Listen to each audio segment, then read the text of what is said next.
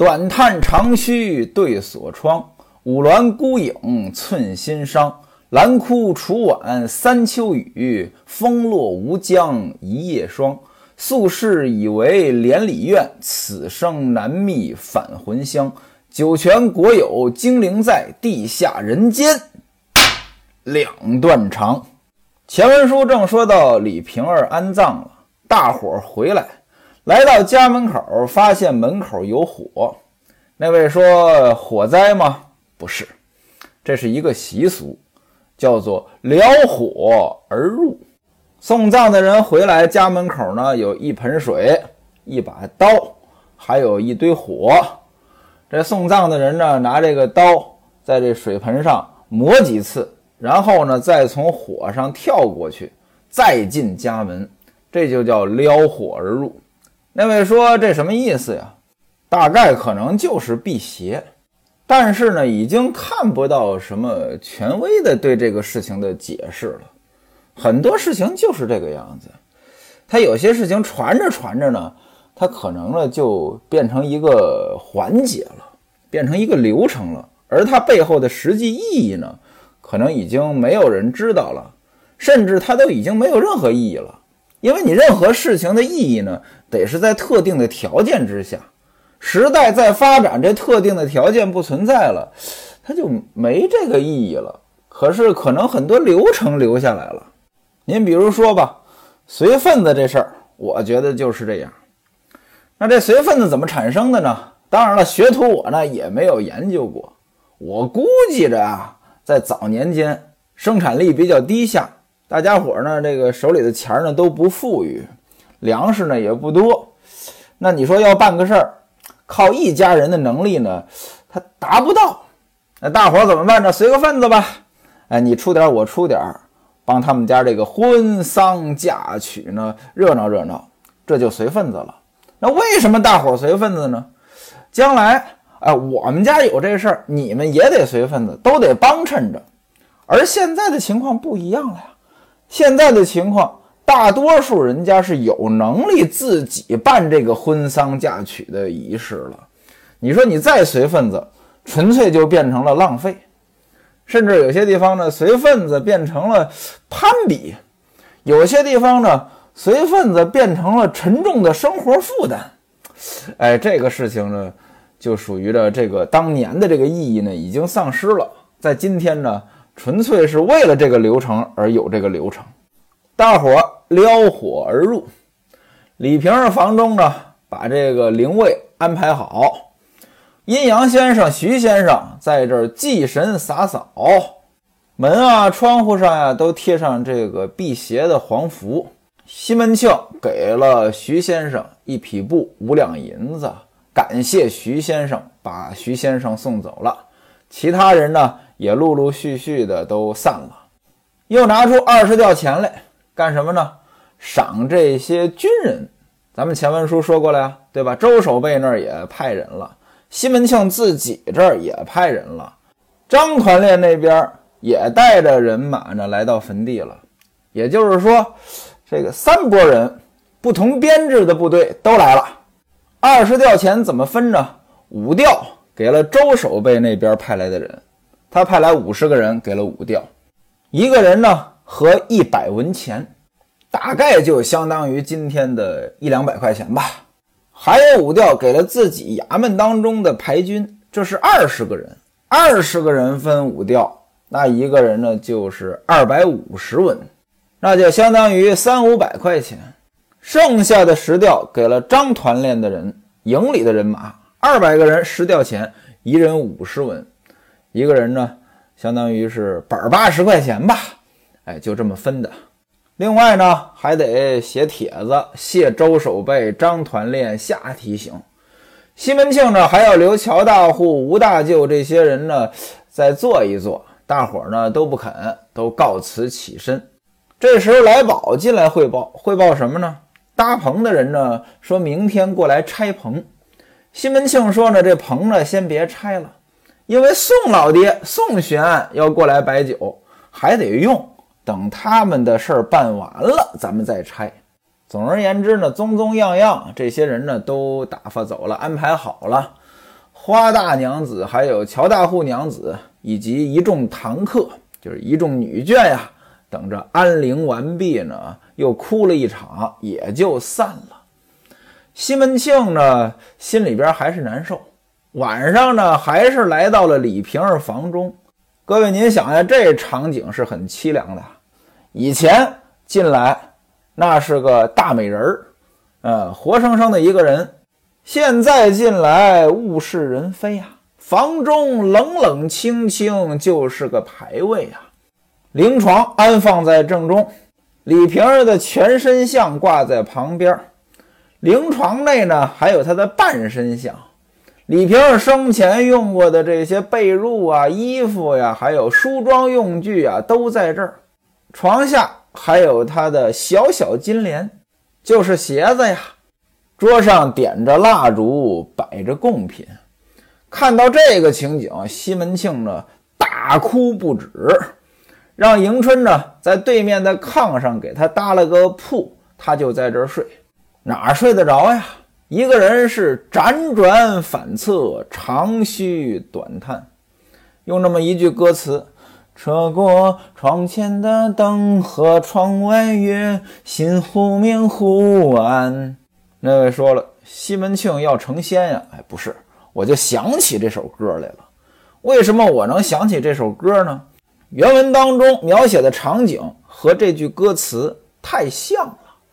窗前的灯对着孤灯，窗外的月半窗斜月。等到天亮了，底下的丫鬟呢给李瓶儿呢换贡品，视死如视生嘛，也得换这个呃吃吃喝喝的东西。西门庆呢，亲自看着丫鬟呢，把这些茶饭摆下。西门庆对着灵位，就跟李瓶儿一起吃，举起筷子来说：“你吃两口。”啊，就跟李瓶儿活着一样。旁边的丫鬟呀，还有奶妈啊，都忍不住的在那儿哭啊。各位，您想呀，西门庆在这房中，奶妈如意呢，经常伺候。所以，经常的场景呢，就是这二人的独处。西门庆什么人啊？对不对？两个人一点一点的，这关系呢，就有点暧昧了。原文写：挨挨抢抢，掐掐捏捏，插话应答，哪消三夜两夜？说这一天呢，西门庆他们家请了很多的这个官客堂客。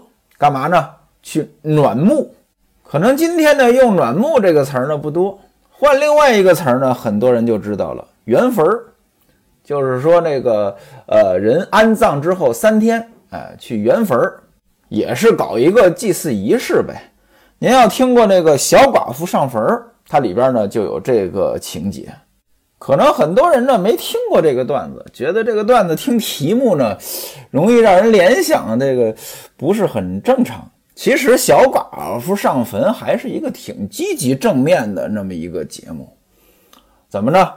说的就是一个女的嫁给她的老公之后没多久呢，老公就死了，然后呢三天呢去圆坟啊，圆坟的时候呢，呃说了一些心里话。然后呢，回来之后就把这孝袍子什么都脱了，准备呢再嫁人。其实是一个宣传妇女解放的这么一个段子啊，挺积极正面的。我呢很喜欢这个段子，无奈我呢没学会。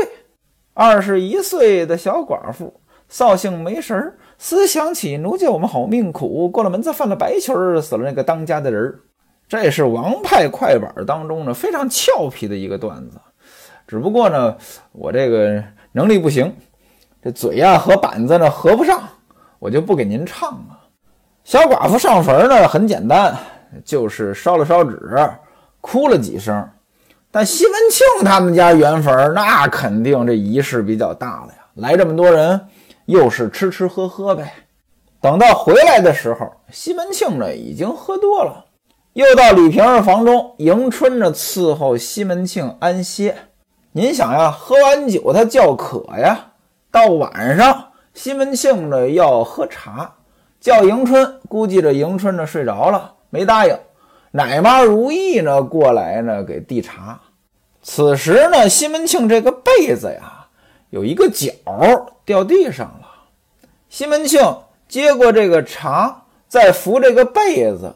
本来呢，西门庆呢也没多想，但是呢，一扶这个被子，一时兴起，搂过奶妈的脖子就亲了个嘴儿。两个人呢还是舌吻，杨而且就扎起来。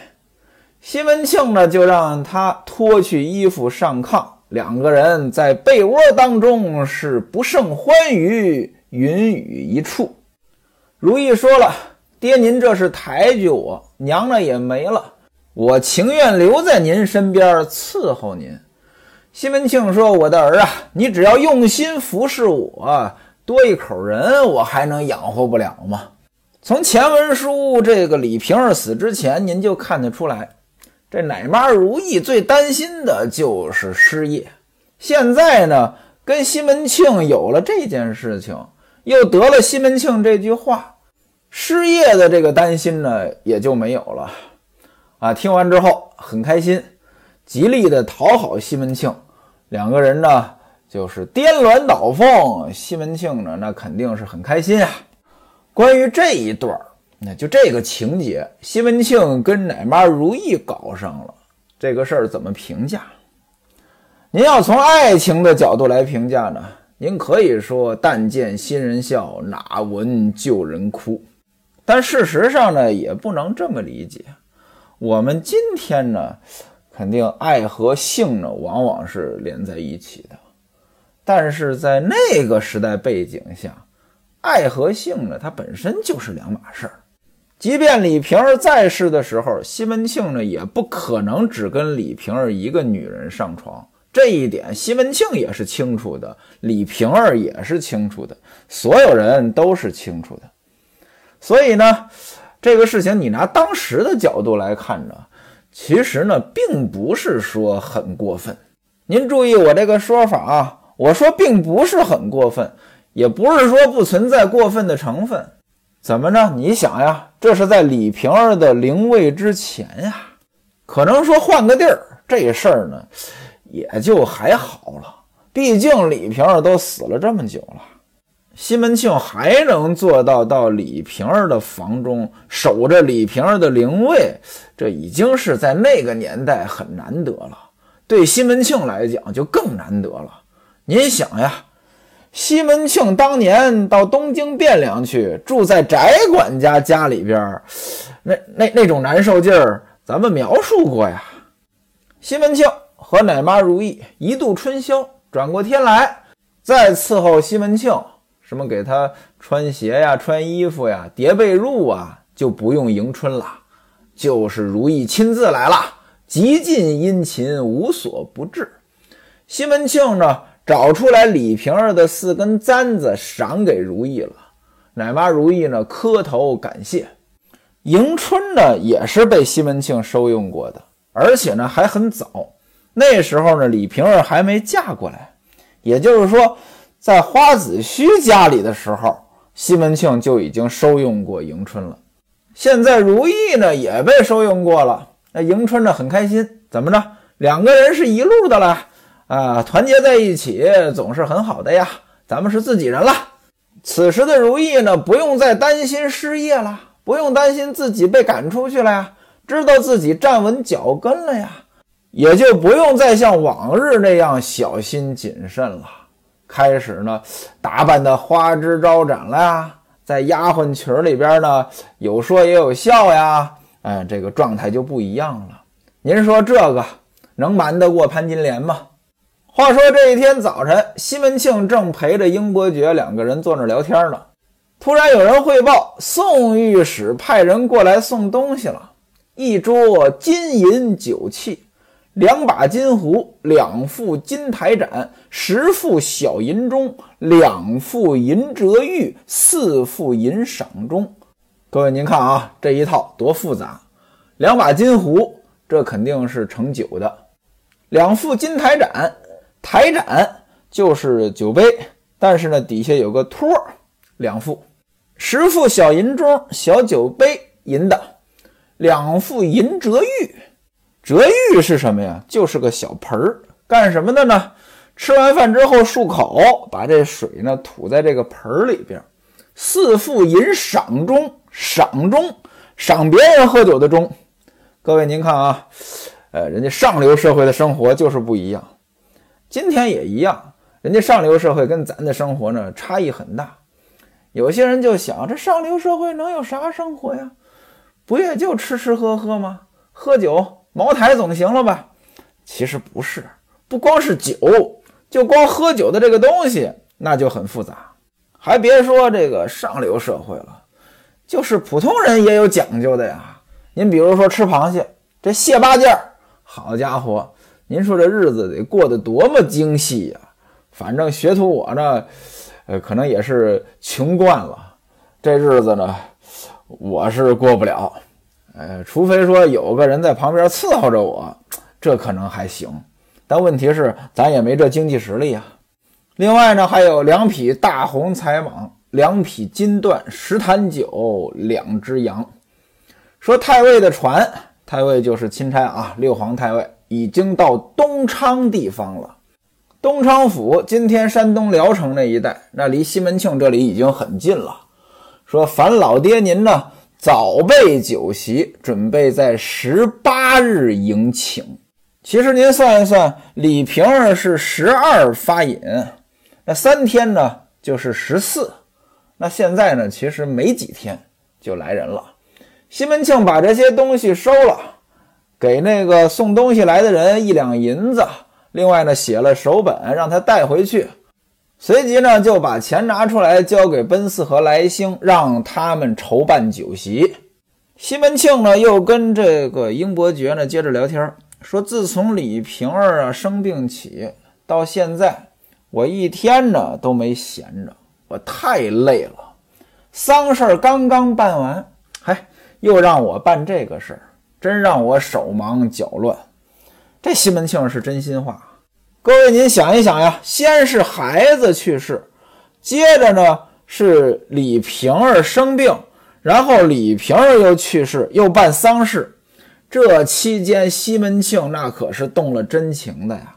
又悲伤又劳累，西门庆他也不是铁人啊，他肯定也有疲倦啊，所以他呢，可能确实有这种抵触心理办这个事儿。英伯爵说：“哥哥，你不用抱怨啊，你又不是说主动找上去的，他上门来求你。虽然说你办这个酒席会赔一些钱，但是你往长了想呀，啊。”钦差大臣、殿前大太尉来咱家吃过饭，山东上上下下、大大小小的一省官员，谁不得高看咱一眼啊？这是增光露脸的事儿啊！您看啊，这就是前文书我说过的，这政府呀，把这事儿摊派给你，你还别不乐意，还不是所有人都有这机会。同时呢，我们也看得出来，李瓶儿的死对西门庆呢打击很大。咱不管西门庆这人怎么样，事业心其实还是有的啊。虽然呢做事业的手段呢也不光彩，但是事业心是有的。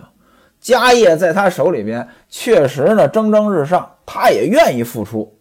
但是李瓶儿这一死，他连接钦差这个事儿呢都有了抵触情绪。西门庆跟英伯爵继续抱怨，说：“我呢，实指望着二十以后再接待钦差，没想到十八日就要迎接，这也太赶了。这天呢，又是李瓶儿五七，我让吴道官呢办这个事儿，钱我都给了，现在还得改，不然的话，这俩事儿凑到一块儿了，得乱成什么样子呀？”英伯爵说：“这个不要紧，我算了算，嫂子是九月十七日没的，这个月的二十一日才是五七的正日子。咱呀，十八日迎接钦差，二十日给嫂子再念经呢也不迟。”西门庆说：“你说的对，我让人呢跟吴道官说一下，把日子调一下。”英伯爵又说：“哥哥呀，我还有一件事情告诉你。”东京的黄真人，朝廷派他来泰安州进金陵吊挂玉香，见七昼夜罗天大教。那位说这什么意思呀？咱们稍微解释一下啊。先说泰安，泰安是个地名啊，泰安很有名啊。泰安有名在哪儿呢？泰安有泰山呀。咱们说一个题外话啊，在这个韩国也有个泰安啊。哪位要是去韩国玩，也可以去泰安看一看。呃，跟咱这泰安呢，隔着海。哈哈。这泰安有泰山，朝廷呢派这个黄真人来进玉香。玉香那肯定就是皇上用的香啊。咱们都知道啊，四大雅士其中一个就是焚香。宋朝的时候，焚香这个风气是很大的。朝廷当中用的玉香，那肯定是好香呀。那到泰安州进献给谁呢？那泰安五岳之首，那皇上给的香，那肯定是来祭天的呀。这个玉香呢，叫金陵吊挂。金陵吊挂是玉香的名字，不知道哪位呢对这四个字比较熟悉？《水浒传》里有一回书，吴用传金陵吊挂，宋江闹西岳华山。金陵吊挂在《水浒传》当中也出现过，里边描写这金陵吊挂。啊，乃是东京内府高手匠做成的，浑是七宝珍珠嵌造，中间点着晚红纱灯笼，乃是圣地殿上正中挂的。哈，其实呢，应该就是呃一个非常非常精美的一个点香的那么一个东西吧。可能里边呢也有香，外边呢它也有这个。各种的装饰，那这里边朝廷派这个黄真人来到泰山上进香、进玉香啊，见七昼夜罗天大教教，这祭祀仪式。七昼夜那就是搞七天。什么叫罗天大教？您简单理解就是祭天祭地啊，这个很大的这么一个仪式吧。在今天呢，也有罗天大教。一九九三年。北京白云观举办过罗天大教，二零一二年武当山道教协会也举办过这个罗天大教。黄真人这朝廷派他过来办这个仪式，这个英伯爵说了，现而今呢，他住在庙里，趁他呢还在这边，咱们呢让吴道官呢把他请过来呢，来给这个嫂子做这个武妻。这不挺好吗？你想，人的名树的影啊，把他请过来，这事儿多漂亮呀！西门庆说呢，都说这个黄真人有利益，您注意啊，利益，利益这个词儿放这儿，可能我们今天听着呢觉得很怪，事实上呢放这儿正好。本来利益呢是佛教用语，指立生益世的功德。